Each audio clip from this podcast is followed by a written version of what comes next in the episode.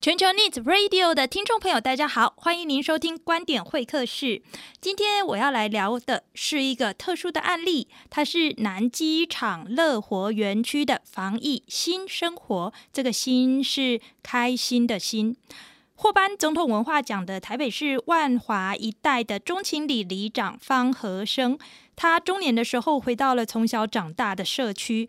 这个社区的轮廓呢，是快要一万人的李明，但是其中有四分之一都是长辈，非常的高龄哦。三百户的中低收入户，四百个有外籍配偶的家庭。大家可想而知，当地的整体的呃社会经济的条件是什么情况？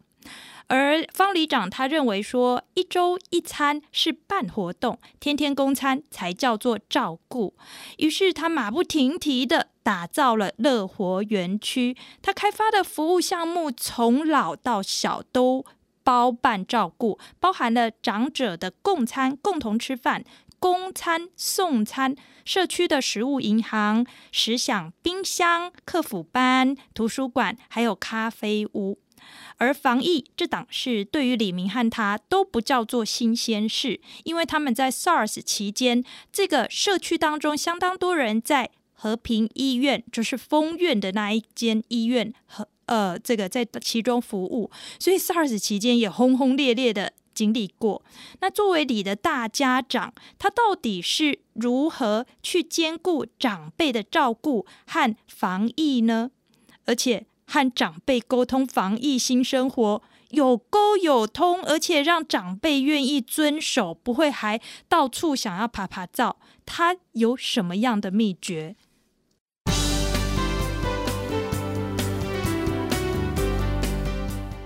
我是陈伟，欢迎锁定观点会客室。陈伟今天出击第一线，我人在南机场。我为各位介绍坐在我对面的，他是台北市中情里的里长，他担任这个职位职务啊，已经达到第六届，也就是二十二年了，也是二零一九年获颁总统文化奖的得主。哎，方和生方里长，方里长你好，你好，主持人好，大家好。里长，这个我想要帮助我的听友来认识这个南机场中情里这一块的居民的轮廓。您能不能大概谈一下，就是这里有多少人啊？然后这里的呃，这个大概住在这里的族群，他们的年龄层啊这些。我这个里有三十一个零，是在台北市也算大的里，三十一个，而且我们的密度很高。像很多的里是因为要学区才会去寄户口，对对对，所以空的。对对对，可我这里没有人要寄户口，我们是实的，所以 我们有人数将近一万人，那有户籍的大概六千九百多个人，是的，这样子。那有一些就用户籍迁到别的学区去读，这样子，所以我们大概没有到那么多。那这里的老人人口快要一千五百个人，哦，快占掉我快四分之一的老人，对对。然后还有我这里的身障。身心障碍手册，领有身障的手册的超过六百，嗯哼，哦，那六百个人，我的低收、中低收这些超过三百户，所以他还有新住民的这边超过四百多个，所以这个是以比较中下阶层的一个社区为主，这样子，嗯嗯，那南机场它是民国五十二年盖的房子，是，所以它的房子。民国五十二年的时候，我们这个社区就有自己的化化粪池、自己的抽水马桶。哎，其实蛮先进的。对啊，全台湾一百一千两百六十四户，唯一，啊，民国五十二年一个社区一千两百六十四户有抽水马桶，是，就南机场。是是是。我们南机场更特别，是我们在民国五十二年我们就没有电线杆。嗯嗯嗯。我们所有的电线杆都在地下。呃，对了，其实这个做的很早哎，公共建设的。所以，可是它的每个巷子都比房子大。所以我们的房子只有八 平、十平、十二平。所以刚刚主持人走过来看到那些都八平的，就看到我们所有的违建是前凸后翘，上面顶起来。拍谁，我就是要讲这件事。对啊，对对，这个房子非常的小，然后它建构起来以后变得那么小的房子。嗯哼哼哼。然后因为不够住，所以大家往前凸后翘起来，上面顶起来。嗯哼哼。那现在台北市里面要付租金，做到六千八千的，只有南机场租得到。真的。原来这里的租金大概是这样，那付得起这些钱，就相对于比较弱势。哦，了解。所以我的居民，嗯、像很多的人，嗯、每个人大概你把房子租给人家，你绝对不会去跟里长说你的房子租给了谁。嗯哼，对呀、啊，对不对？对啊。那这些当这些需要被帮助的人进到我们的社区，他租的房子，我有自己的网络系统，我们的周边邻居都会通报给我。哦。所以我们现在老人的服务，我们光一个中午要准备老人的送公共的餐，光一个中午就超过两百个餐。嗯哼嗯哼。啊，晚上加小孩加起来，一天我要准备三百多个餐。哦。所以礼拜一到礼拜五这样子。嗯哼，所以南机场它是一个比较集中的一个弱势的居住的地方。是。是，那我常在讲，我们虽然弱势，可是我们想做的一件事，是我们所有的服务是别人没有的。嗯。因为他搬进来，他变成这样，不是我造成的。嗯。可是到了我的社区，他不管他是老人是小孩，他就是我们家的人。所以我们就可以照顾他。嗯哼哼哼，呃，我曾经听在报章杂志上面听过您受访的时候说，一个礼拜办这个一餐叫做活动，可是一个礼拜里面天天周一到周五都有餐可以吃，才叫做照顾。对，我可以从您刚刚所谈到的，呃，这里的这个呃。大部分的家庭的结构，我觉得啊，好像是我们平常挂在口边说，呃，比较弱势的家庭。那呃，您这一种照顾李明的这个心愿，好像让您做了很多的服务。这个听众朋友，我现在在采访呃方里长的这个地方，叫做书。花甲书屋，书屋花甲，书屋花甲，对不起，书屋花甲，这里是一个咖啡厅。而我刚刚在二十分钟之前呢，我其实是从方里长他们所做的另外一个服务，就是长辈共餐，乐活园地，乐活园地。我在那乐活园地的其中一个紧邻着厨房的这个共餐的中心里面呢，好可爱，我看到了就是大概四五十位的长辈，然后大家要吃饭吃的好开心，看起来特别的香。很多服务哈，可不可以我们聊一下？南机场的乐活园地，现在我们老人的餐食的服务，我把它分为三种，嗯，叫做送公共，是。所谓送的意思就是送到家，礼拜一到礼拜五的中午跟晚上，供应的供走得动的独居长者、哦、或者弱势长者，OK，然后他有的不愿意跟人家一起坐着吃的这些长辈。脾气的关系，所以礼拜一到礼拜五的中午跟晚上，他都可以下楼来一起拿回去吃，因为他走得动。哦，是。所以我要求他下楼。是。所以送公的这两种长辈要符合社会局的标准，才会得到补助。啊哈。啊，如果没有不没有不符合，对呀。啊，要不要做？对，要不要做啊？就就要做。那那怎么办？就是我我们自己想办法募款吸收。募款。以前是自己掏钱，现在是募款，我们可以做。是是，才做的久嘛。这个叫社区。他进到我们社区的，就是我们的家人，我们就可以来协助他。第三个叫共一起吃，哦，一起做，就像很多很多的人，年轻人，因为两个爸爸妈妈有很多年纪长的，两个剩一个，可是孩子们要去上班上课，嗯，是，可是要等到你们回到家，你才知道你家里的长辈中午那餐有没有吃，对耶，很多长辈没有人吃，那也隔了八个小时那么久，对啊，所以说你可不可以把你的公公婆婆带下来一起吃？那我们一桌坐八个人，那中午就一起吃饭。我们透过健康的长辈，帮一些比较不健康、行动不便，他坐着这一桌的人就帮健康的帮不健康的打菜。你可以想象，礼拜一到礼拜五我都帮你打菜。他们两个会变成好朋友。哦，对对对，对，这个这是一个互助的一个概念。那这坐八个人一起做的时候，当在聊的时候，老人家最怕什么事？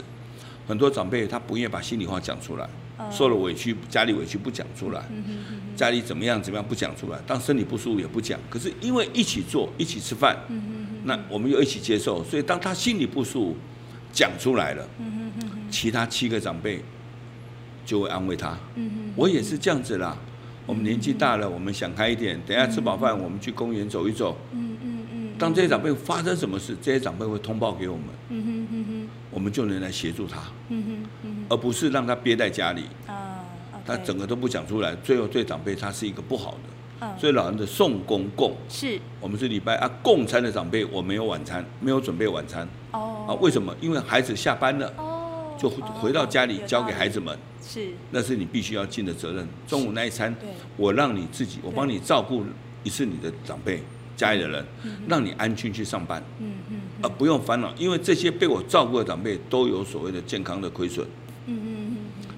可是你去安心上班，嗯嗯，他也在这里快快乐乐。当长辈在这里快快乐，他回到家里的，对家里的孩子，对他来讲，他心情也会好。哦，对耶，对不对？对呀，对呀。所以透过这样子的服务，可以让长辈互相来照顾长辈啊，我们又要跟家里的人一起来照顾长辈。嗯哼哼。所以老人的送公共，嗯哼，这个模式在台湾第一个做的就是我。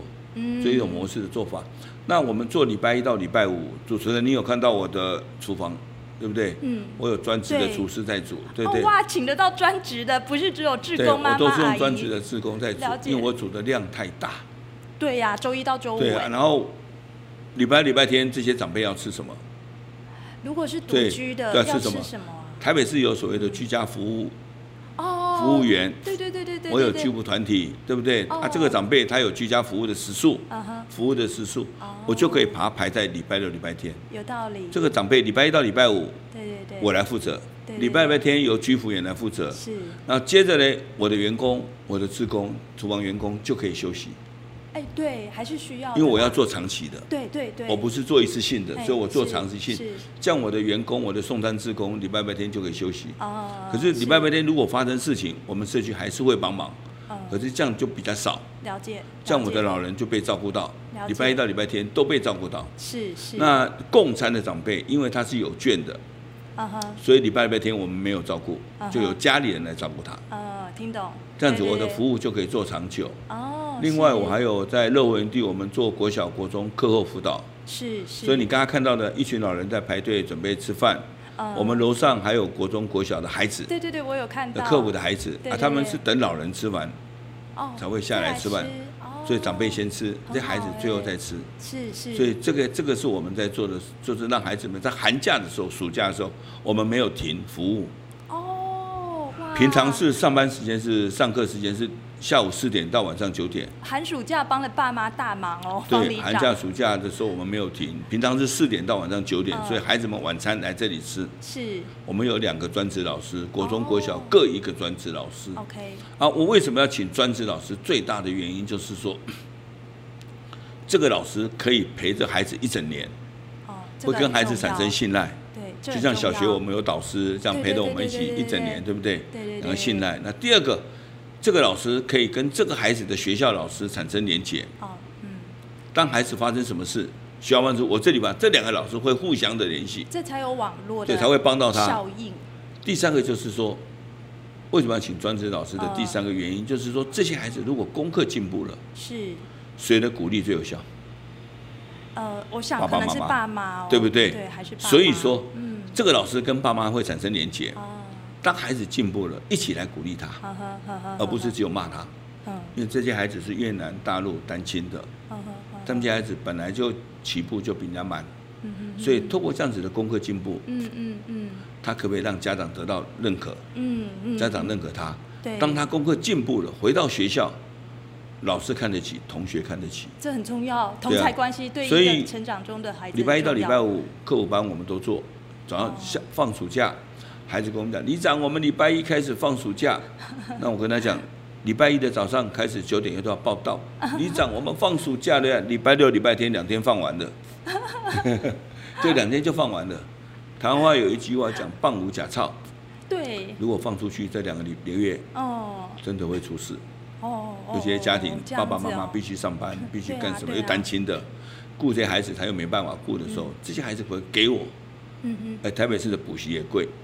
对，这些爸妈根本负担不起，对啦，我们就可以帮这些孩子，他在浙江有饭吃，所以他们都讲，里长这边的课务班比补习班还要狠，因为我要求功课进步，那真的是很。台北市是一个很现实的，这是对不对？学校中肯的话，很现实啊。如果孩子功课进步了，自己看得起自己。回到学校，老师也看得起，同学也看得起。对对对，这很重要。然后他就能改变他自己。是是。所以透过左小，台北市目前在做儿少据点。嗯哼。有做国中的课后的只有我，因为所有的据点都做国小，没有人要做国中。嗯哼。可是，在国中的阶段更容易走偏。嗯哼。因为国中的课业压力更重。是是。我在民国九十九年拿到乐活园地开始做的时候，我九四年开始做课后辅导，九十六年我拿九九年我拿到乐活园地开始做，我就看到太多好几个我的国中国小毕业的孩子，因为家庭功能没改变，回到学校功课又重，哦哦，那自己又开始开始就不想学了，又开始怠惰了，那看到这孩子不是坏，可不可以把他拉回来？所以，我们乐活园地孩子是从小学带到国中毕业。对对，带到大概已经十五岁了。所以小女生她的成熟会比较快。嗯。到国国二的，就是八年级的下半年就会比较开窍。是是。那小男生要到九年级，有 很多到九年级下半年才会开窍。嗯嗯嗯，这个有道理。对啊，所以带这些孩子，我就这样从一直带下来，就沿路让孩子们可以说，让他家庭。妈妈、爸爸担心的，不用负担这么重。透过孩子的功课进步，去影响那些家庭。我在里面还有一个图书馆，我的主管比较特别的是，乐活园地的主管叫借还书工作站。当这里是南机场，当你跟北投、天母、南港的台北市的市图的图书馆借了一本书。他把你的书送到这里来，对对，不用花钱。哦，是是这样的，对不对？对对对。视图的开馆时间，每天的时间应该是早上九点到五点。是。我是晚上九点到晚上九点。哦。我们开到晚上九点。我为什么要开到晚上九点？很多孩子要补习或者有要去补习的，他六七点八点多才下课。是是。有些爸爸妈妈六七点才下班。嗯嗯嗯嗯。他要拿书，你开到五点，他都还没有下班下课，他怎么会拿得到？是是。所以通过社区的志工，OK，就可以拿到，到晚上九点，他就可以拿到他想看的书，他不要花钱。透过这个据点，他就可以让他拿到想看得到、摸得到、拿得到他要的书。是是。所以像目前我们礼拜一到礼拜天我们都开门，所以我们一个月有五千多本的借还书量。嗯嗯。对，这听起来老的、小的都照顾到了。啊，据点就是取名叫乐活园地。哦，然后名名副其实哦。对哦，还有书花甲，就是针对有一些所谓十六到十八岁的，嗯哼，被少年队列管、少尉列管的孩子，犯过错的孩子。哦，对。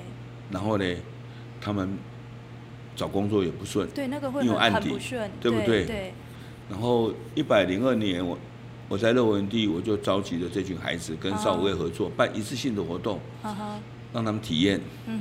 就问他们：你们想学什么？我们想学咖啡，学咖啡好酷哦！你记不记得？如果大家记得，一百零二年那时候，Starbucks 才开始进来台湾。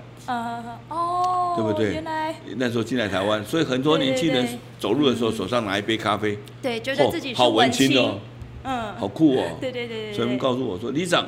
我们想学咖啡，学咖啡好酷哦，可以手冲一杯咖啡。啊，多么有气质啊！多么有气质啊，对不对？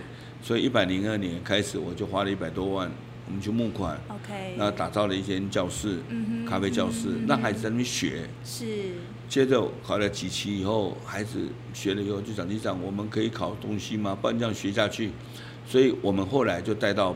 远东宝，对对，后来我们就带到远东百货公司的门口，是跟家乐福的桂林店门口，我们让这群孩子做什么？我常讲，让我这群牛做什么？嗯哼嗯哼，在路上自己泡咖啡，请路人喝。哦，他们说里长，我们不敢。我说我们又要开咖啡厅的，又要考证照，你们都不敢泡给哪些，人家怎么知道你有学？对对。当孩子拿了咖啡，请姐姐、哥哥、叔叔，我请你喝的时候，你们知道吗？这群孩子的走回来的时候跟我讲，人家说我泡的好好喝哦，屁股都翘起来了。那接着我们再说，你想不想考咖啡师证照？嗯嗯嗯。可以看到我们那个后，你后面这个柜子的旁边，对，就有一个证照，有个有个牌子。哦。咖啡师证照。英国咖啡师证照。到了今年一百零九年是六月，我们还有三十一个孩子考上英国咖啡师证照了。哦哇。不得了，我们已经有三十一个了，是是，所以孩子考上证照了，可以来这里领 part time 的薪水。哦哦哦，当他可以穿上自己的制服，泡一颗咖啡给客人认可的时候，有孩子要学坏吗？嗯，有孩子要做坏吗？对自己也看得起自己了，不用去把他赶走，不要把他赶走。你就看到再看到我的玻璃这么透明，对，我玻璃这么透明的原因在哪里？就是想说。让他的朋友站在外面，哦，看得到他在这里学，对，看到在这里领薪水，是，看他穿着制服，是，来学咖啡的孩子不用钱，没有收一块钱，哦，还有饭吃，是，还有到每一堂课我们给三百块礼券，全家礼券，我为什么要给他们这样子？这群孩子找工作不顺，是。十六到十八岁的孩子，还可以食物银行领物资，是。那这些孩子如果学到了技术，那因为这样子稳定的，能够安心在这里学学技术，三到六个月，考上证照。我最远的、最久的是一年考上证照。孩子可以国中没有毕业，孩子可以学不好，可是我们都没有咖啡师证照，他有啊。嗯嗯嗯嗯。这个就是让孩子们在这里可以学到技术。嗯嗯。哇，您做的服务，我觉得可能可以改变一个人的生命哦，应该是这个样子的。呃，其实我们最近大家最热门的话题，大概就是新冠肺炎。对。那特别是呃前几天是立秋，那大家都说秋冬肺炎的疫情可能会再起。我想要在这个防疫这个层面跟您多聊一聊，因为其实对于南机场您的这钟情里的这个李明哦，呃，这个疫情传染病其实对你们不是新鲜事啊。你们说你们 SARS 的时候也经历过，对，这个我可以感受得出来，您像是这个里的大家长，您如何处理就是集体性的恐慌？大家会怕嘛？而且特别是我看这里挺热闹的，然后家家户户都是毗邻。就是居住在一起这样子，那这个因为大家是群聚的，所以大家会有恐慌吗？不会。哦，好可爱哦。不会啊。嗯嗯嗯。所以也不太会发生那种歧视，就是哪一家它里面有一个确诊的人，结果其他人都排挤他。我们目前整个南机场没有确诊的，可是我们居家检疫的。嗯。在 SARS 那一年，这个里是得到 SARS 最多，隔离最多，死掉最多。哎呦，全台湾最后一个 SARS 也是我发掘出来的。OK，透过自工体系，我们把它找出来了。中医国小对面是中医国小，是也是 SARS 时间唯一停课的小学。是是，嗯哼。当这些被隔离的人在家里的时候，包括孩子在家里的时候，他要吃什么？对呀。他用什么？对呀。在九十二年的时候发生的时候，没有人告诉我们做什么，然后我们要怎么去防治 SARS？嗯，是。我这里的居民很多在和平医院。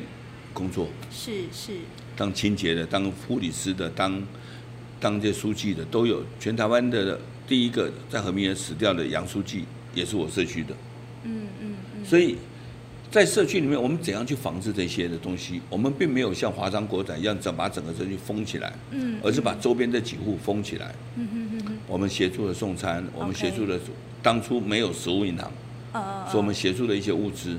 可是那个时候物资我也不懂。食物我也不懂，SARS 我也不懂。可是那个时候跟蔡笃坚老师去沟通以后，我们就说我们可不可以透过社区的志工，我们帮孩子送功课，帮孩子送餐，帮这些居家检疫、居家隔离我们送餐，那去关怀他们。我们最后一个 SARS 也是因为这样子送餐，然后发掘他出来的。嗯哼。因为他跟跟两个先小小孙子住，他的太太在恩主公医院得到 SARS，OK，被隔离，OK。然后他先生因为有跟他在一起，是，那跟两那先生又跟两个小孙子住，对对，所以判断起来他会得到 SARS，是啊，可是因为好几天都一直没有发烧，因为 SARS 最大指标就发烧，对对，所以我们那时候跟嘉义台湾社区的医师是。张梦远医师这边在讨论，怎样他会有没有可能他吃什么药会退烧？OK，好好好。后来我们就请小朋友把他阿公的药英文名字一个一个一个字念给我们听。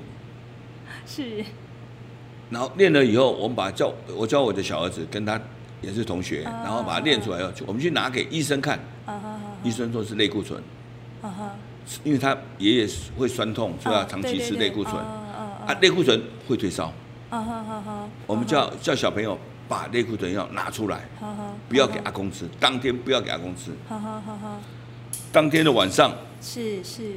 老千的温度高到三十九度，嗯，非常严重哦。全台湾最后一个 SARS，整个台大医院封起来。当天晚上下大雨，我们用救护车，所有的居民都那栋楼都不要出门。嗯嗯，我们救护车把他送到台大，台大整个封起来，他的病毒量是台湾有史最高的一个人。OK，他往生了。嗯嗯嗯。可是，在社区里面，他就没有散播出去。对，是是。他没有散播出去。所以，透过社区的防疫，我们在做。我也是因为经历过那一次。嗯嗯。我现在呢，所有的长辈，你看到我的原地，我们不会量体温。对，我有看到入口处。我们量体温，我们都有，然后然后我们会准备漂白水，稀释社区。那我们的长辈只要有身体不舒服，不止感冒，是，所以我们就叫你不要来。是是是。我们就叫你不要来，我们帮你送餐。哦，OK。像这一次在疫情期间，我们就有长辈在咳嗽咳不完。嗯哼嗯哼。那我自己有跟 SARS 以后，我跟我许大成院长合作了一次，叫做肺结核筛检，嗯哼，七分筛检法，嗯哼。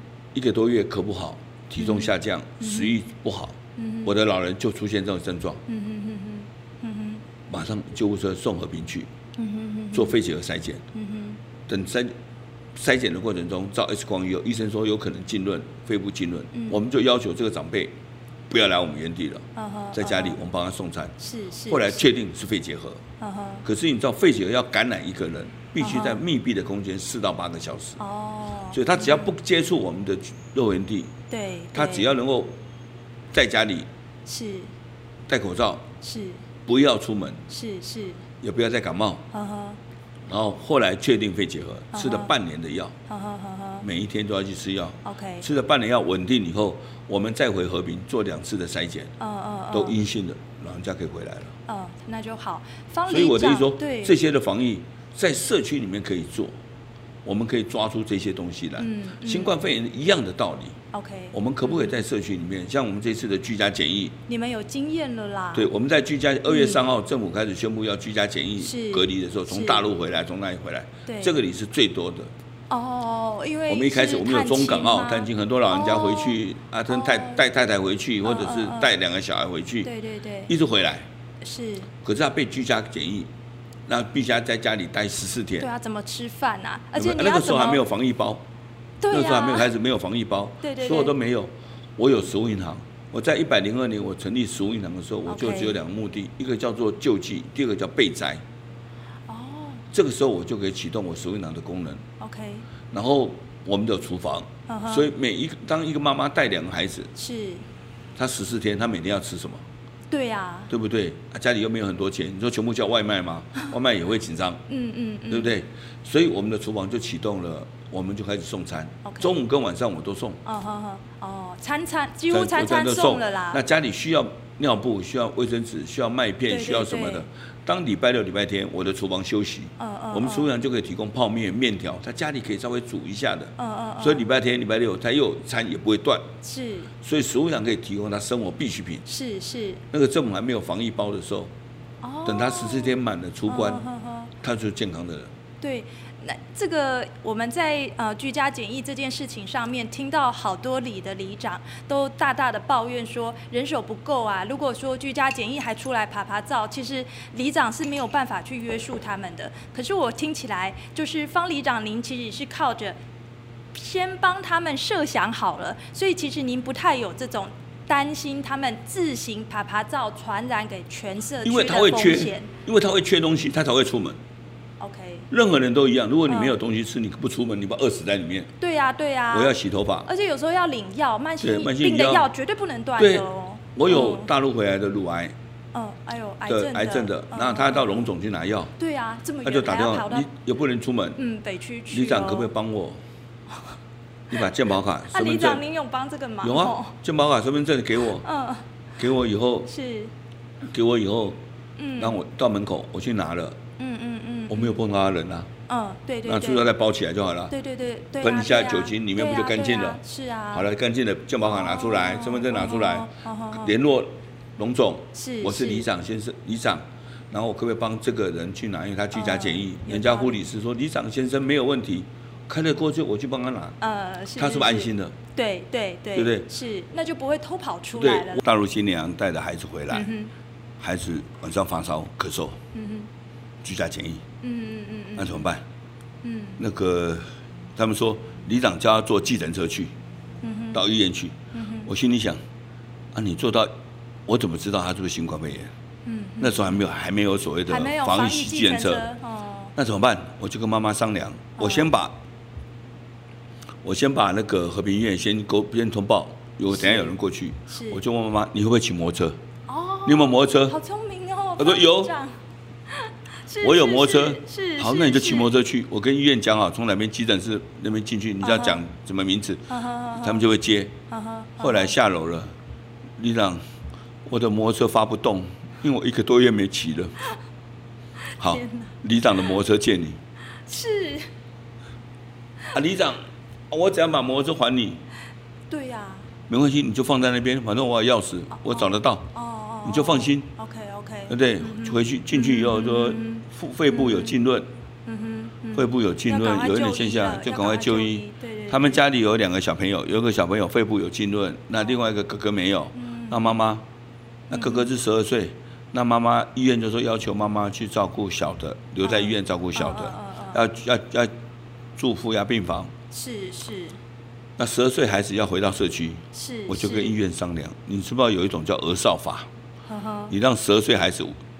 单独在家里那是违法的呢。嗯嗯。你们医院帮个忙，一起收吧。嗯嗯。后来医院也同意了。嗯嗯。所以三个人在家里，他确定那个小朋友不是新冠肺炎。嗯嗯。是有感冒、咳嗽、肺部有浸润。嗯嗯。所以在里面住了负压病房，住了几十天左右，OK 了，全家就回来，再隔离十四天。嗯嗯嗯嗯嗯嗯。啊，这样不就安心？嗯，对。对不对？是。我所以说，透过社区的。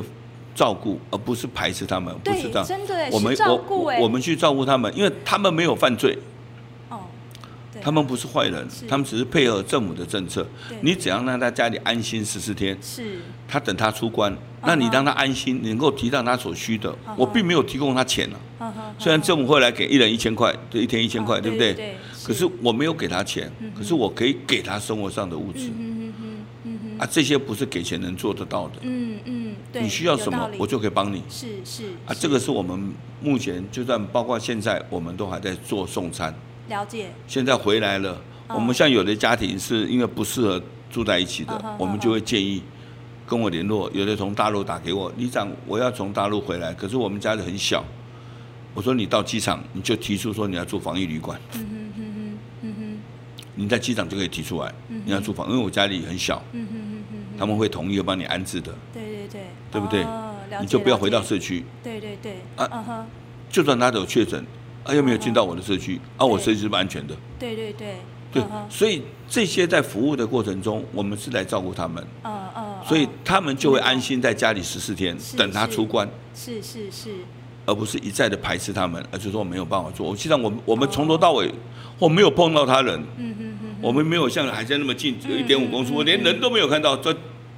对，我怎么会被感染？对对对，如果空气中会感染，那早就感染光了。对对对，呃，您做的这个许多的长辈的社区据点这一件事，甚至包含一起吃饭，其实在这个肺炎的相关疫情里面呢、啊，呃，长辈他除了是高风险的感染族群之外，那如果长据点就代表是群聚所在，呃，您怎么样？看待就是长辈他们的维持他们的社会参与啊，像吃饭啊、交易啊，心情才会好啊，药才会准时吃啊，这样，然后又要兼顾防疫，因为你我觉得您现在做的好多事情，呃，可能在肺炎期间听起来有点危险。不会啊，那是政府在吓人。嗯哼，嗯。这么讲对，SARS 给我的经验，所以我每一个长辈在我们的据点，我们都有实名制。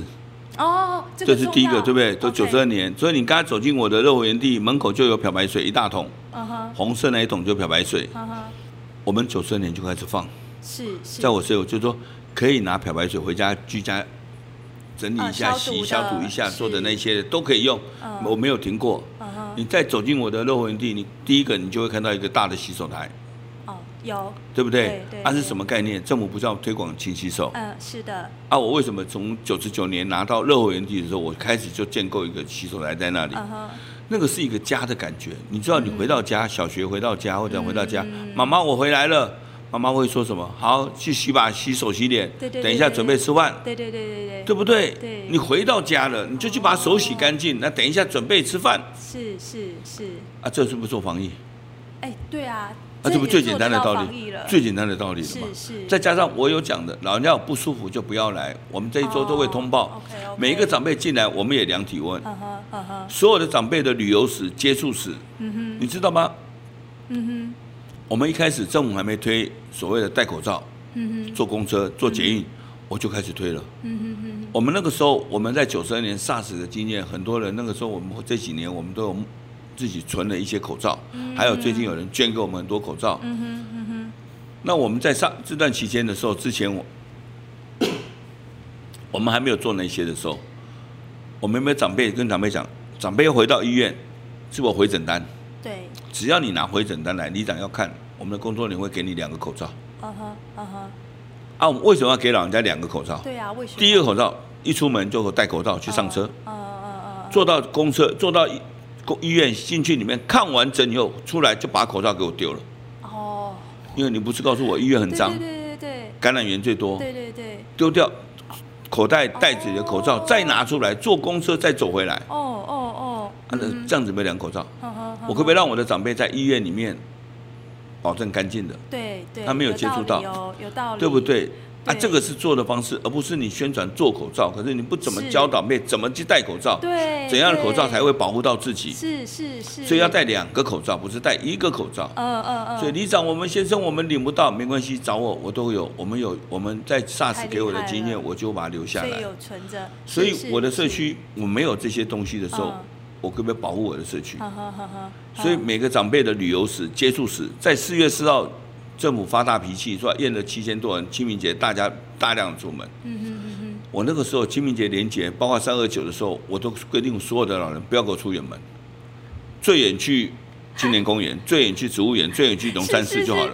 不要给我出门。家附近了。就给我在走在附近就好了。对对对。不要给我出门，出远门去都不准去。你他的旅游史、他的接触、他的病例，我什么都能掌握的时候，为什么我不能接受继续做服务？因为我想继续做服务，你让那些长辈一刀切都不要出来共餐。你想想看，在家里看电视，意大利死多少人，西班牙死多少人，越看会不会心越慌？会哦，会。还是说让他出来快快乐乐的做运动，做健康的运动，然后每一个长辈能得到正确的防疫系资讯。是的。那我们也能掌握长辈的状况。嗯哼嗯哼嗯。我就可以让长辈继续被我接受服务，而且是快快乐乐、健健康康的。是是是。对我我自己在医院里面呃担任顾问的经验啊，这个长辈之间，他们如果常常彼此见面，也有同才压力哦。我认识的长辈呢，平常在家里面，儿子女儿叫他要赵医师的。吩咐来吃药，他不乖。可是他到了这个据点啊，彼此就会说：“哎，你怎么没听医生的话？哎，你水怎么喝这么少？”那这个呢有差。有时候那个长辈过了一个连续的假期，没有到据点，然后再回去的时候，我都哇一看都觉得，哎呦，长辈真的是看起来活力不在，因为天天在家里面被电视看，真的会有差。可是方里长，你真的是呃有一件事情，我觉得超级佩服的，像我自己。跟我外婆在沟通戴口罩这一件事情啊，就是她都不听。但是方里长，你还可以规定到长辈他们假期的时候不要去人太多的地方，不要去太远的地方，要怎么样跟长辈有沟有通，还让他们可以愿意配合啊？因为我民国九十年开始做送第一个便当，民国一百年我做共餐，那这些长辈。这些长辈，很多长辈也是被我照顾很久的，他们知道我的个性，也知道我做的方法是保护到他们。然后他们当他们生病的时候，不止这一次，他们生病的时候，再到医院的时候，需要被关怀，需要做什么时候，医生沟通什么那些的，我都有人去帮上忙。是。他会信赖我。会。对啊。对，原来就是这样。要在生活上一直累积下来，所以我说这一次的疫情里面，政府台北市政府应该透过这一次的疫情。开始培养所有的关怀据点，包括旅办，就有自己的防疫系统、防疫做法。嗯嗯嗯。那你不是一刀切，叫大家现在八月三十三又叫所有的据点又要停了。嗯。目前台北据点都没有啊，除非你隐瞒。嗯嗯。除非政府隐瞒。嗯嗯。如果没有隐瞒，为什么不开始趁这个时候？嗯嗯嗯。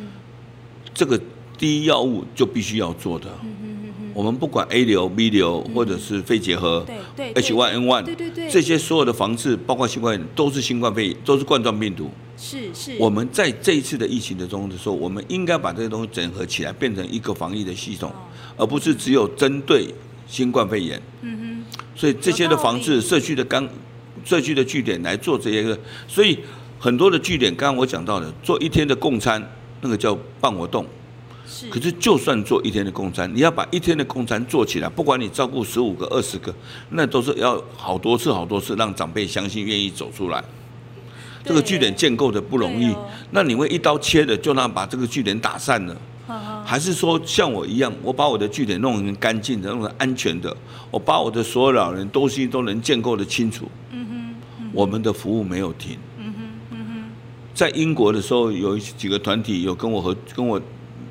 联络他们就说，他们看到我的经验，在疫情的期间我没有停，是他们后来他们发起的年轻人去发起的募款，帮这些独老老人去送便当。哦哦，好感动。他们就这样子，风口这样做起来了。他们说这这个经验很棒。我说，而不是大家躲起来，那一刀切了。就算老人家不到我的据点，他会不会去菜市场？会不会去公园？会不会去庙？会哦。会不会去医院？会哦。对不对？那感染源没有吗？所以教教会长辈，就算去公园回到家，你也要把手脸洗，手脚脸跟手都洗干净。是。做把衣服换掉或洗干净。是是。不是教导他们正正确的嘛？你们的新生活做了，我就是我平常我就在做了。嗯嗯，有道理有道理。所以每一个据点如果能够建构防疫的体系、防疫的做法，嗯嗯嗯，把很多的资金、很多的钱、政府的钱用在这上面。嗯嗯嗯嗯嗯。我们不怕新冠肺炎，我们也不怕其他传染病。会不会有其他传染病？当然会有，当然会有。可是我们建构的体系能够保护到我们这些，哎，我们能够正确的做法。任何一个传染病都必须从口鼻比较最严重。了解。那我们如果能够勤洗手，我们照顾这些长辈安全，不就好了吗？嗯嗯嗯。我的小孩子也都一样啊，我小朋友要吃饭一样洗手。洗完吃完饭要把自己的碗筷洗干净。啊，他不是洗手。是是是。对不对啊？这个就是最简单的做法，防疫，所以我们没有半个得到确诊了。对对。我为什么要怕？嗯嗯嗯。啊，我想回回过头讲，就算确诊了又怎样？嗯哼。我们要怎样加强哪一块？嗯哼。从哪一块再进进入，我们再来做更细的服务。嗯嗯。我们哪一块做不到？了解。这个是你政府要协助据点，而不是一刀切。是是是。那请教，就是在中情里的。独老、独居长辈的人口数多吗？多哦，以中正区，中正区快要四百个独老，哦，我们就占掉七十个。哦哦哦，这个诶，最近呢、啊、新闻当中，我们看到有明星，他因为独居，那他逝世于家中，那他的后事啊，因为呃是这个单身，所以他后事也不是亲人办的，是他的挚友来帮忙协办。诶，方里长，呃。这个独居长者到了晚年，其实他的处境是蛮孤单的，有时候甚至连自己 ATM 然后这个提款的密码都可能忘记，那也比较容易被诈骗。所以呃，讲到头，有时候也不知道后事谁要帮他打理。我听起来好像方里长也愿意包生，甚至包死，好像也愿意帮忙送最后一程哦。我们常在做这件事啊。没有说吃我便当的长辈不会生病，送我送餐的独老不会生病。当他走掉了，我为什么要做这么多的服务？这么多独老，包括有眷的，有眷的家属，嗯嗯不见得愿意帮长辈做后面那一块。都一样，都不愿意帮他做，因为年轻的怎样的都不愿意做很多。啊，我到现在为止，我愿意做这一块的服务，就是其实做给活的人看。让那些其他的独老相信里长，连最后一步我都会帮你安排。甚至我们也送长辈骨灰回大陆，都去啊。我的长辈的儿子在大陆出车祸死掉了，我带去把他骨灰带回来，都一样。这些是可以做的，然后只是因为不见得每个里要做了。当然这些里是特殊，当这些独老他在生病的时候回到医院或者失能失智到一定的程度，我才会把他送到安养院。或送到农家，我到这么多年下来，我不太愿意把这些长辈一有一点状况，我就丢到养老院去。为什么？因为丢过去的时候，三个月到半年就不认识我了。嗯。或者去的时候会吵给他，所以我都想要，如果能够在家里，我能够照顾的多久？照顾到我不行，失能失智到一定真的严重了，我没有办法照顾的，我才会把他送到安养院去。那一步就最后一步。可是在家里往生，没有说吃我的便当的长辈不会死。可是我会让长辈，就是说，晚上如果睡觉让他走掉了，那个叫最幸福的。可是第二天我就知道。对啊，对啊。那接着帮他办丧事，帮他走法律程序那一块都把他走完，办丧事。他之前有什么遗愿都会跟我们讲。是，所以这是长期做的服务。听懂这个东西没有政府经费能补助吧？没有，可以可以可以很多人善，现在越来越多善心人士愿意做这一块，我们可以连接过来。了解了解。除了钱以外啊，就让其他的长辈，像我们曾经有帮我们社区也有金银婆婆，日本有金银婆婆，我们也有金银婆婆。仁瑞嘛。对啊，金银婆。好可爱。然后老人家两个，嗯，先生都是大陆的。不同不同省的，一个湖南，一个河南的，那老人家两个人都是女的，那每天都在斗嘴，因为都会斗，这样在在斗啊，对对斗嘴就好了。对对对。那斗嘴以后，每天也接受送餐，然后帮他做。所以有一天，尹婆婆就告诉我说：“李长，李长，他怎么这两天都没看到？”哦，这个要注意，对不对？啊，昨天早上有看到，怎么今天下午都没看到？昨天早上都没看到，结果去家里就跌倒在那个浴室。就跟尹欣一样，跌倒，一时撞到，然后走掉了，当天就走掉，我们就赶快帮他处理伤势。嗯嗯嗯、处理伤势的过程中，再要做工具了。嗯嗯嗯尹婆婆就走走出推出长辈的遗体大体推出来了，那准备做工具，然后尹婆婆就说不好，她觉得不好看，什么不好看？化妆不好看。好，我们又把它推回去，请化妆师再帮我们化漂亮一点，再推出来。他说：“嗯，很漂亮，嗯，这样可以。好，我们开始办丧事。嗯啊，好几个好些老人，有一些老人就去送他。嗯嗯嗯嗯啊，为什么他要？他觉得他是伴，他的伙伴，他是长期这样跟他斗嘴，可是就是伴。可是那个感觉是他告诉我的。是。所以从那一次以后，我对所有的长辈，包括化妆，包括这些，我都很注意。哦。因为要漂漂亮亮的，干干净净的走最后一条路。这样子，所以这个是我们在做独老，除了平常的送餐以外，关怀以外，包括就医就养，我能够做到的，我让其他的长辈也相信我。嗯哼所以你说为什么长辈会听我的话？嗯，我知道了，真的有差有差。因为你从来没有关心他，你现在开始要规定他。对对对，他不会听你啊。对对对，对不对？对呀对呀，这个里长，我看您哦，就是呃接不完的电话哦，协调不完的事情。然后我刚刚还听您的工作人员告诉我说，其实您还有梦想，那这个梦想现在已经正在实践和打造当中。我我是很好奇啦，这个一做做二十二年的事情是什么？然后这么的忙碌的人。总是吃五谷杂粮，会有累，会有生病的时候。但我觉得你有源源不绝的这一种活力，哪里来的这样子的驱动力啊？其实这么讲才对了。我自己住南机场，我是民国五十二年搬进南机场。嗯，我爸爸搬进来，跟爸爸妈妈搬进来，很有感情，半世纪了耶。我是第一户搬进来的。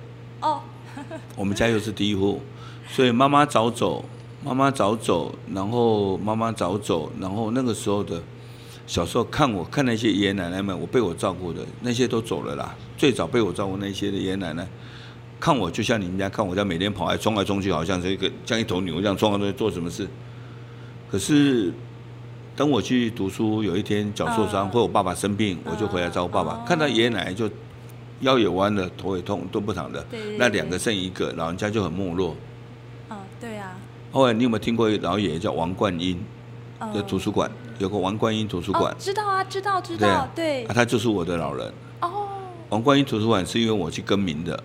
哦，啊，原来是定州分馆，我把它改成王冠英图书馆，请郝龙斌买，请马英九市长去改名的。是的。然后老爷爷小时候，我们家没有钱，爸爸妈妈生了五个孩子，根本没有钱看书，四十八年次的，我四十八年次，那个年代根本没有钱去买很多书，所以我会建构图书馆的原因在这里。